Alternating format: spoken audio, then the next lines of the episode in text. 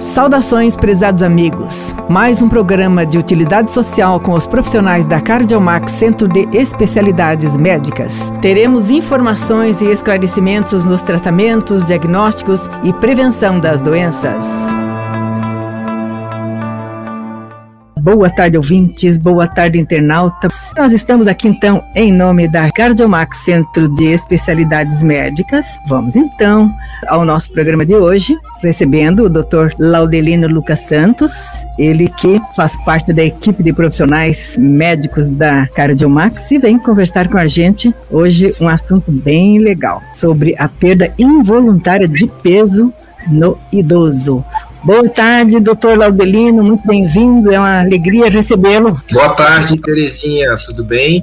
É sempre um prazer estar contigo, viu? É alegria toda nossa, então. Então, hoje o nosso assunto sobre idoso. Afinal, é o que o senhor gosta e sabe fazer. Uh, cuidar dos idosos, cuidar dos idosos. Então, como nós vamos falar sobre a perda involuntária do peso no idoso, um assunto bem complexo, eu já vou lhe perguntando: é verdade que a perda de peso aumenta com o envelhecimento? Isso, é, isso é uma verdade, tá? Isso ocorre por alguns fatores. É, algumas alterações sensoriais, por exemplo, a diminuição do olfato, a diminuição do paladar, tá? Então isso faz com que o idoso, de certa forma, vá perdendo com o passar do tempo a, o apetite. Além disso, o que acontece também é que ah, com o passar dos anos ocorre uma substituição de massa magra, ou seja, de músculo, de carne, por gordura. Então, muitas vezes, uh, a gente olha para o idoso, né? Mas a, aquele peso corresponde também e, e muitas vezes mais à gordura do que a músculo propriamente dito. Então, sim, é verdade que com, com o passar dos anos, no idoso, é, é comum que se vá perdendo peso. E aí que vem aquela flacidez que a gente não gosta, né? Especialmente é. as mulheres. É, é uma mundo quer lutar contra, né? É uma preocupação. E agora eu pergunto, então, quando é que essa perda é preocupante? Afinal, é uma falta de saúde? Então, sempre que o idoso perder uh, 5% do seu peso em seis meses, isso sem esforço físico, sem dieta, sem planejamento, isso deve ser avaliado. Então, por exemplo, um paciente que pesa 80 quilos, em seis meses ele perdeu 4 quilos sem fazer dieta, sem nenhuma mudança, isso deve ser avaliado. Então, a partir de 5% do peso num período de seis meses, esse idoso deve passar por avaliação médica. Só 4 quilos já é preocupante, hein? Dependendo do peso, por exemplo, um paciente de 70 quilos, ele perder 3,5 quilos e meio em seis meses sem a intenção de perder peso já deve ser avaliado. Então agora me vem uma pergunta: é mais preocupante perder peso sem fazer regime, sem afinal mudar a alimentação, os hábitos, é, é mais preocupante perder do que ganhar peso? Sim, é, é tem um dado interessante que para os pacientes mais idosos, então passados aí 70 anos, é mais interessante que esse paciente tenha um sobrepeso, ou seja, um peso um pouquinho maior que o esperado, do que ele ter um peso uh, mais para o limite inferior tá? Justamente pela questão que a gente falou de que existe uma substituição de músculo por gordura. Então, ele perder, estar abaixo do peso é muito mais significativo, é pior do que um adulto que esteja abaixo do peso porque o, o adulto o jovem não tem essa substituição de músculo por gordura. E doutor eh, Laudelino, o que é a perda de peso ponderal? Então, essa perda de peso ponderal, né, é, é constitucional. Então, o paciente perdeu peso de forma involuntária, sem fazer exercícios, sem se programar para isso, e, e essa perda, então, de 5%. Então, essa perda ponderal é quando ele perde uh, peso de forma global. É preocupante em todos os sentidos, né? E como, uhum. como o, o, médico investiga, então, essa perda de peso? O médico vai fazer uma investigação, vai fazer uma série de perguntas. Por exemplo, investigar as medicações que esse paciente está tomando, porque algumas medicações diminuem o apetite tá? Então o médico vai sentar com esse paciente e conversar a respeito de tudo, dos remédios que ele toma, dos hábitos dele. Passado essa fase da, da, da conversa, que a gente chama de anamnese, vai para o exame físico. Então o médico vai apalpar, o, o, paciente, vai examinar a barriga, as axilas, vai ver se tem alguma coisa diferente, algum nódulo, né? E aí, uh, após essa etapa, vem a etapa dos exames. Então, alguns exames básicos que a maioria dos pacientes já estão acostumados a fazer todo ano: exames de sangue, um raio-x de tórax, né? E aí, dependendo do que é encontrado, a gente vai direcionando a investigação.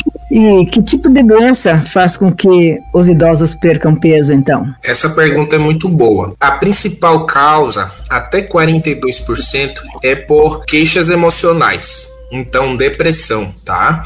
Então, 42% dos idosos, quando perdem peso, às vezes não é nenhuma doença orgânica, nenhuma doença física, mas é uma doença emocional como a depressão. Então, às vezes a família não percebe nenhum sintoma direto.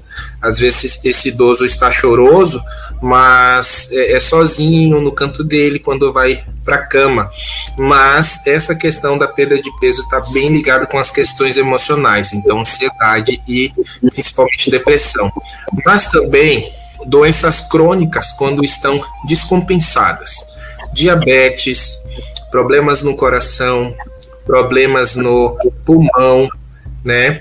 Câncer também e, e, entre outras doenças assim. Mas ter em mente que na maioria das vezes é, é algo que não é patológico, que não é uma doença. Também pode não ser encontrado nada, nenhuma doença o ato assim de, de comer melhor, pior, é, o cuidado que o idoso, é, as pessoas que cuidam dos idosos, que afinal a família que se tem, uh, a gente percebe logo quando a pessoa está uh, comendo menos e já vai emagrecendo, se é, se é a hora de procurar o médico.